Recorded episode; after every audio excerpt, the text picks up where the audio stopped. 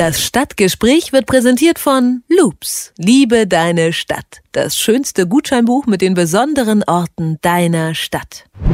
In St. Pauli, in direkter Nachbarschaft zu den Landungsbrücken, ist vor zwei Wochen ein Zaun unter einer Brücke errichtet worden. Das Ziel, Obdachlose davon abhalten, unter der Brücke zu übernachten. Verantwortlich für die Maßnahme ist Markus Schreiber von der SPD. Er ist Chef des Bezirksamts Mitte und hatte angeblich wegen Beschwerden von Touristen und Anwohnern den fast drei Meter hohen Stahlzaun unter der Kersten-Mieles-Brücke errichten lassen.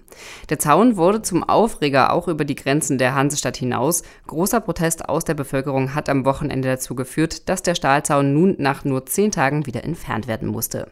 Nachdem auch Vertreter aller Parteien die Maßnahme Schreibers rügten, soll ab morgen an einem runden Tisch eine Lösung im Streit um die Obdachlosen an der Kersten-Mieles-Brücke gefunden werden. Über den aktuellen Stand der Verhandlungen und darüber, was die Hamburger selbst über die Obdachlosen denken, sprechen wir jetzt im Stadtgespräch mit Dani Kummitz von der Taz. Schönen guten Tag. Hallo.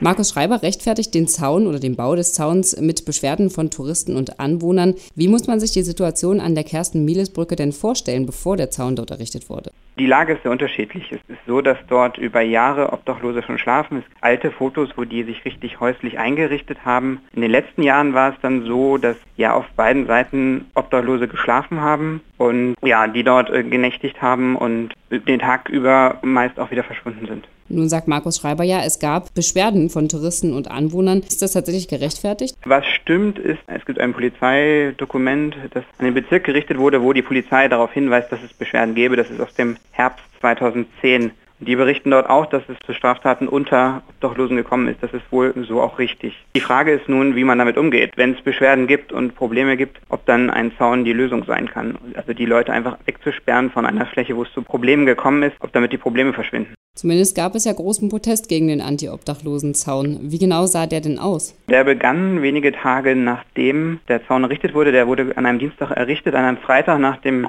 Spiel des FC St. Pauli gab es dann eine Demo. Die Polizei spricht von 1250 Teilnehmern, die Organisatoren von über 2000. Das war ja eine Demo durch den Stadtteil St. Pauli, der an der Brücke endete. Motto dieser Demonstration war Schreiben, Abschreiben, also bezog sich konkret auf den Bezirksamtschef und natürlich war das große Motto, der Zaun muss weg und ein Schlachtruf war, dieser Zaun ist eine Schande. Dann gab es, das war einmal sozusagen eine klassische Demonstration. Dann gab es am zweiten Tag eine Kranz- und Blumenniederlegung. Das waren dann an einem Samstagnachmittag so 50 bis 100 Menschen und legten Blumen nieder oder Kränze mit Trauerschleifen, auf denen dann stand zum Beispiel, hier starb die Hamburger Nächstenliebe. Also hat sich die Bevölkerung da ganz klar hinter die Obdachlosen gestellt. Wie ist denn generell das Verhältnis der Bevölkerung zu den Obdachlosen? Ich würde sagen gemischt. Also es gibt natürlich Teile, die solidarisch mit ihnen sind und Mitleid haben. Aber ganz sicherlich gibt es auch diejenigen, die diesen Anblick nicht so gerne ertragen oder finden, dass das in dieser Gesellschaft oder in dieser Stadt nicht nötig sei und da vielleicht wenig Verständnis für die Nöte, die dahinter stehen und die Bedürfnisse, warum Menschen obdachlos geworden sind, aufbringen. Inwiefern wird der kommende Winter die Situation noch verschärfen? Es gibt in Hamburg zu wenige Schlafplätze für Obdachlose im Sommer. Es gibt aber seit 18 Jahren ein Winternotprogramm, was tatsächlich, obwohl es seit 18 Jahren immer wieder gefahren wird, immer noch Notprogramm heißt. Dort werden die Plätze aufgestockt. In diesem Jahr sind geplant, etwas unter 250 Plätze zu schaffen. Dadurch versucht man zu verhindern, dass die Leute erfrieren und das heißt auch in dem Behördendeutsch Erfrierungsschutz das Programm. Also das bedroht die Obdachlosen natürlich, die Kälte und die kann natürlich lebensgefährlich werden. Morgen steht ja nun der erste runde Tisch mit den Vertretern von Parteien, Polizei und den verschiedensten Interessengruppen bevor. Was erwarten Sie denn von den Verhandlungen? Ja, das ist ganz schwer zu sagen. Der Bezirksamtschef sagt ja, er habe keine andere Lösung gesehen, deswegen habe er den Zaun gebaut. Jetzt sind auch die sozialen Träger dabei. Es ist davon auszugehen, dass man sich überlegt, wie man die Lage unter der Brücke mit Sozialarbeit oder zusätzlichen Schlafplätzen oder ähnlichem angehen kann oder versuchen kann, die Probleme oder Unstimmigkeiten, die es da gibt, zu bereinigen. Kaum ist die Aufregung um den Stahlzaun etwas abgeflacht, machen berichtet, dass das Hausrecht am Hauptbahnhof an die Bahn übergeben werden soll, die Runde.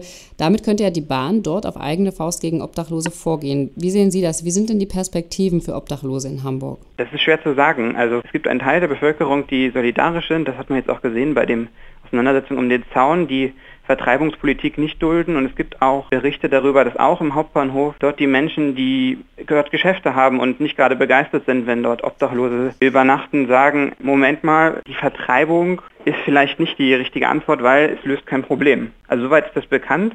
Es gibt große Projekte, die Obdachlose unterstützen und auch für die Solidarität, aber gleichzeitig gibt es natürlich auf der anderen Seite Leute, die ihren Kunden als Geschäftsleute irgendwie ein sauberes, den Konsum anregendes Einkaufsumfeld bieten wollen. Sagt Damir Kumitz von der Taz in Hamburg. Vielen Dank, dass Sie sich Zeit genommen haben für das Gespräch. Gerne.